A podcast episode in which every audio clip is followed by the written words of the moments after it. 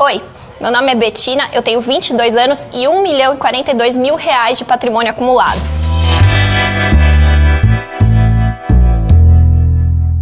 Bom, eu estou aqui para falar sobre educação financeira, né? Você já deve ter ouvido falar alguma frase do tipo: é, a diferença entre o pobre e o rico é que o pobre trabalha pelo dinheiro e o rico faz o dinheiro trabalhar por ele. É muito comum você ver uma série de pessoas bem intencionadas, aliás, querendo vender a ideia de que a educação financeira poderia ser algo tipo uniforme, né? Algo que qualquer pessoa poderia se, se apropriar.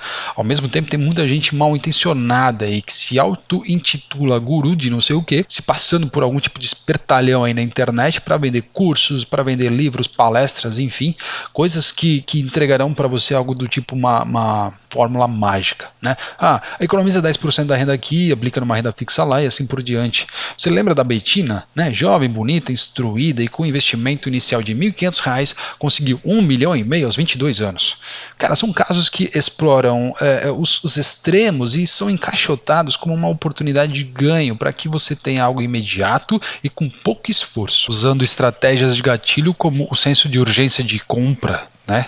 que faz você sentir, é, sentir uma baita necessidade de comprar algo, de assistir, ouvir, ler aquele conteúdo que ele está trazendo para você. É uma psicologia perversa e orientada a tomar decisão por impulso, que fará você se inscrever em uma próxima masterclass, whatever, pagando um bom preço por isso. Talvez você pode dizer, ah, mas Pacheco, ah, eu conheço ali o cara, tal, vendeu água, saiu, saiu do, do, do perrengue, hoje é um case da palestra, tal por aí. Ah, você pode dizer que tem lá um ministro, menino, né, preto lá de Osasco que hoje é, é, estuda nos Estados Unidos. Cara, esses casos eles sim existem, mas meu, é tudo exceção, velho.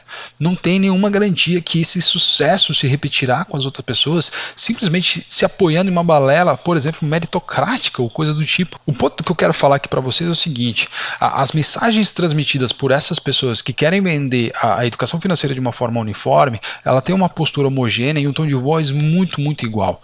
É como se a mensagem do seu primo rico fosse servir para todas as pessoas do Brasil desde que ela consiga economizar 10% da sua renda e investir, sei lá, no tesouro direto. Né? Me poupe, cara, me poupe. O maior pecado dessas narrativas é que elas não assumem que seus conteúdos não são universais. Porque esses caras sabem que se eles assumirem, né, tais afirmações, eles poderão perder seguidores, cara, eles perderão faturamento e assim por diante. Pessoas em condições financeiras abaixo da linha da pobreza, acredite, cara, eles têm outras prioridades. A vida delas é usufruir no presente e botar prato de comida na mesa.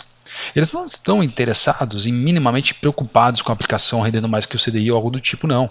Esse tipo de coisa é da classe média e que muito é, é muito mais bombardeada por marketing de produtos inúteis, gastos supérfluos, que precisa sim de educação financeira para estancar a gastança e parar de se endividar à toa. Portanto, fica aqui meu registro. Não culpe as pessoas pobres por elas estarem nessas condições sociais e econômicas apenas por serem pobres. Tire esse imaginário popular da cabeça e compreenda que os problemas dessas pessoas são diferentes dos seus. Se houver um acréscimo de 200 reais na renda dessas pessoas, não se engane, cara, elas não irão poupar para poder comprar algum bem de alto valor no futuro. E também não tem essa de 10% da renda para alguma reserva de emergência. Meu amigo, não existe verba de emergência quando a sua vida é uma emergência. Por fim, quando você for estudar educação financeira pessoal, entenda seus limites e não compare com quem não tem a mesma condição. Nem todo mundo precisa aprender educação financeira da mesma forma que você.